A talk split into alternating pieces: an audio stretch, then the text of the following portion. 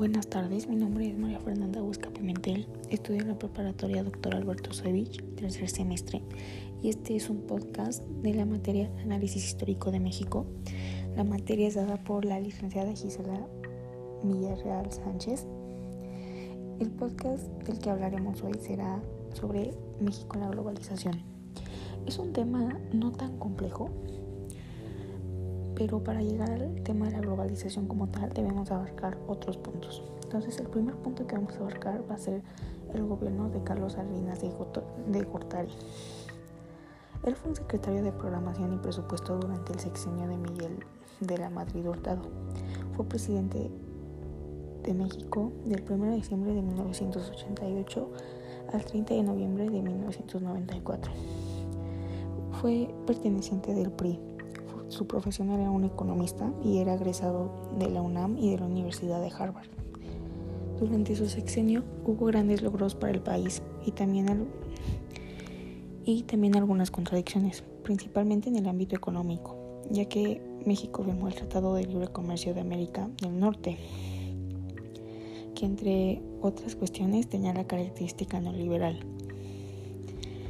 otras acciones a destacar en su sexenio son la reducción de la deuda externa, la imposición del llamado liberalismo social, la privatización de empresas paraestatales como Telmex y la Banca Mexicana, la aplicación de modificaciones a la, ley agraria y las mejoras en las relaciones entre el Estado y la Iglesia. Vamos a hablar del fin de la Guerra Fría. Fue un suceso de gran importancia para México y el mundo debido a la apertura comercial que se generó en los escenarios económicos globales. En nuestro país, la clave para el también llamado salinato era llevar al país hacia una modernidad más abierta como la exigía el nuevo mercado global. Al finalizar la Guerra Fría entre las principales potencias que eran la URSS y los Estados Unidos de América, el gobierno salinista aprovechó esta situación para establecer un tratado de libre comercio con Norteamérica, como lo comentaba anteriormente. La firma de este tratado tenía un claro carácter neoliberal, pues comenzaba con la privatización de empresas estatales, como lo dije anteriormente igual, y fue, una, fue de suma importancia para México y América del Norte, debido a su aplicación anti, anti nada ante la amenaza de que el nuevo bloque ex socialista despertara de manera temprana ante un capitalismo avallazador. Ahora sí vamos con la globalización. En este mismo tenor, la globalización es fundamental para comprender la nueva forma en que las economías controlan al mundo, mediante la doctrina de libre comercio entre los países de una misma región o incluso de varias regiones. Una de sus características más importantes es la observación de los derechos humanos, sobre todo de los trabajadores de las diferentes regiones que operan bajo estas nuevas reglas del mercado global. Fue un concepto, bueno, la globalización fue un concepto creado en la década de 1980 como consecuencia de la cantidad de manufacturación de tecnología y su expansión por todo el globo, que bien pudiera tener su origen entre los siglos XV y XVI, con la evolución de los transportes marítimos que, que hicieron que facilitaran las tareas de transportación del comercio. Este fenómeno ha traído consigo consecuencias de un tipo social y cultural también, debido a la destrucción de los de las barreras de ideologías nacionalistas y hasta patrióticas entre las naciones, además de su constante hibridación. La reforma del Estado ocurrió en la época de Salinas. Se dio por una ley que tuvo como finalidad darle una nueva formación al Estado. Para así llevarla a cabo, se, convocaron a todos los partidos políticos, al Poder Judicial y al presidente. Con este propósito se creó la Comisión Ejecutiva del Negocio y Construcción de Acuerdos al Congreso de la Unión. La ley solo estuvo vigente hasta el 1 de abril del año del 2008 y los componentes que la integraron son la reforma económica, la reforma política, la cual contenía reformas al PRI y una reforma de Distrito Federal, reforma social, reforma administrativa, reforma ideológica, reforma internacional y reforma constitucional. Vamos a hablar de la regionalización de la educación siento yo que es un tema bastante importante, la educación. Y vamos a empezar. Desde que se encontró en su cabaña presidencial Salinas, se dio la tarea de impulsar la educación del país y elevar su calidad. Como parte de su política seccional estuvo la formación del Plan Nacional de Desarrollo entre los periodos de 1989 y 1994. Con este se legitimó las relaciones de la SEP con las ANUES y se crearon más y mejores instituciones educativas. Ahora vamos con el tema de creación de la Comisión de los Derechos Humanos, mejor conocida como la CNDH. Es una institución de carácter autónomo y con personalidad jurídica. Cuenta con patrimonios propios. Su principal misión es la, es la salvaguarda de los derechos humanos de todos los mexicanos, plasmados en la constitución política del país. Se ha comentado que sus antecedentes se pueden localizar en el siglo XIX por la promulgación de la ley de la ley de la Procuraduría de Pobres en el año que fue realizada en el año de 1847 en el estado de San Luis Potosí. Otras observaciones apuntan hacia la creación de la Procuraduría Federal del Consumidor, que también tenía como finalidad de velar por los derechos de los individuos y su consumismo económico. Hacia el año de, 1979 se creó la Defensa de los Derechos Humanos en, en Nuevo León, en el año de 1979. Y en el año de 1993 en Colima se creó la, la Procuraduría de Vecinos. En mayo de en mayo de 1985, la UNAM estableció la Defensoría de los Derechos Universitarios y asimismo en los años de 1986 y 1887 se desarrolló la, la Procuraduría para la Defensa de Indígenas. Esto ocurrió en Oaxaca. Vamos a hablar del Procampo, que son programas de apoyos directos al campo. Este programa se implementó a fines del año de 1993 durante la gestión de Salinas. Procampo es un sistema de transferencia de capitales hacia los productores del campo mexicano, a manera de compensación por lo que recibieron los agricultores y productores que viven en el extranjero. Al igual que se caracterizó por transferir recursos en apoyo a la economía de los productos. También se, cumplieron con unos requisitos que, que establecía la normatividad y acudían a solicitar por escrito el apoyo vamos a hablar del Pronasol. Para diciembre del año de 1988 se estructuró y puso en funcionamiento el Programa Nacional de la Solidaridad, que pretendía lograr un mayor equilibrio en la justicia social y además llevar a Estados a Estado mexicano a un acercamiento real con las clases más desprotegidas del país.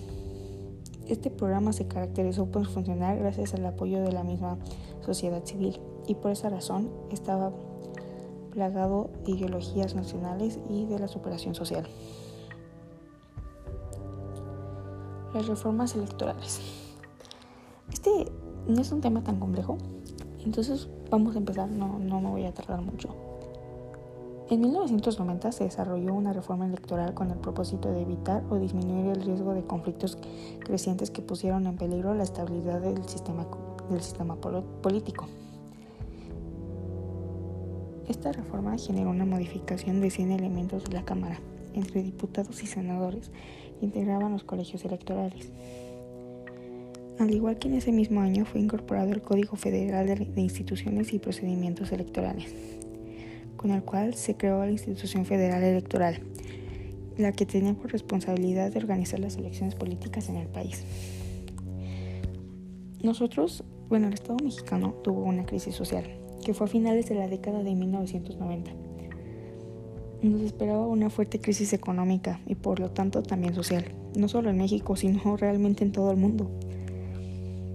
De ahí existió la necesidad de crear fórmulas como el neoliberalismo y la globalización. Para el caso que nos ocupa, los ajustes estructurales que sufre América Latina evidentemente tuvieron efectos económicos unas veces positivos y otras veces más negativas desgraciadamente. Algunos fenómenos de esta crisis fueron la pobreza, el desempleo, los salarios, la desintegración social, la delincuencia y otros problemas que aún nos persiguen en la actualidad. Vamos a hablar de la guerrilla del Ejército Zapatista de Liberación Nacional. Por lo general, el surgimiento de las guerrillas se produce en un contexto en el que lucha por la perdón, una disculpa, esta palabra me cuesta demasiado trabajo, por las reivindicaciones sociales que es posible, que es imposible de mantener dentro del plano de la contienda civil. El mismo día que entró el funcionamiento de la TLC, TLC un pequeño grupo de, de enmascarados con pasamontañas entró al centro de la ciudad de San Cristóbal en Chiapas y tomó el Palacio Municipal, declarándole la guerra de ese remoto lugar del sur al gobierno federal. La violencia política. Durante el sexenio de Salinas se suscitó una marcada violencia política, desgraciadamente, y los principales responsables pertenecían al PRI. Yo creo que este es uno de, las, de los puntos negativos de la, del gobierno de Salinas. La causa de esta violencia fue el, el desplazamiento que sentían los integrantes de la vieja guardia por parte de los tecnócratas recién ingresados al partido y de algunos otros más a los cuales les quedó más a los cuales les quedó, no les quedó más remedio más que unirse a los designados de la modernidad y de la globalización. Vamos a hablar ahora del gobierno de Ernesto Cedillo Ponce de León. Él fue un secretario de Programación y Presupuesto entre los años de 1988 y 1992. Durante el gobierno de Salinas fue secretario de la CEP en los años de 1992 a 1993, año en el que renunció por asumir la dirección de la campaña del candidato presidencial Luis Donaldo Colosio y presidente de México de 1 de diciembre de 1994 al 30 de noviembre del 2000. Perteneció al PRI, fue un economista de profesión, al igual que Salinas, fue egresado del Instituto Político Nacional y de la Universidad de Yale. vamos a hablar de la crisis económica, más en complejo. Cedillo recibió de manos de Salinas un país en una grave crisis económica, lo que provocó el efecto tequila, pues ambos presidentes, el saliente y el enrete, se, culpaban mutuamente y atribuían la crisis a las malas decisiones uno del otro. Es decir, cada quien, tanto Salinas como Cedillo tuvieron malas decisiones y ellos se inculpaban entre sí. A finales de diciembre se generó el llamado error de diciembre, que consistió en poner a flotar el peso mexicano, situación desde el salinato se había dejado de aplicar. Esta situación con el peso mexicano generó efectos nocivos nocivos en la sociedad como las fugas masivas de divisas y el levantamiento armado en Chiapas. El dólar subió drásticamente a 3 de 3.40 a 8.70 y en marzo del año de 1995 la crisis generó casi de inmediato el cierre de empresas y compañías, con el consiguiente aumento de desempleo y la imposibilidad de los deudores de pagar sus múltiples obligaciones. Desgraciadamente esto fue una crisis, como se puede llamar, para el gobierno de Cedillo. Vamos a hablar un poco de la creación de, la, de, las, de las administradoras de fondo para el retiro, entre paréntesis Afores, y del Fondo Bancario de Protección al Ahorro, que es mejor conocido como FOBAPROA. Las, AFA, las, AFA, Afores se crearon en mayo del año de 1996 mediante decreto publicado según la Ley de los Sistemas del Ahorro.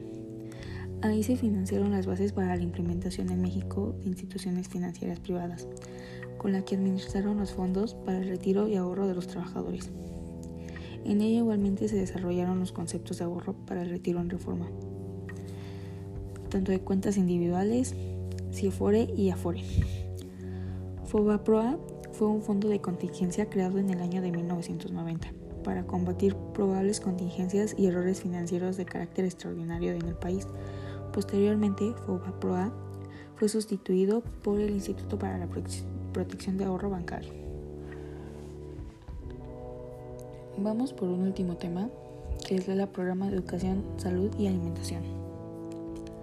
Durante el gobierno sedillista, las políticas de atención a la pobreza tuvieron modificaciones constantes, se incorporó el programa de solidaridad en la Alianza Nacional para el Bienestar en el año de 1995. Se descentralizó, el programa Pronasol que era un programa principal de lucha contra la pobreza de la administración salinista entre los años de 1995 y 1996. Y se puso también en marcha el programa de educación, salud y alimentación, Progresa.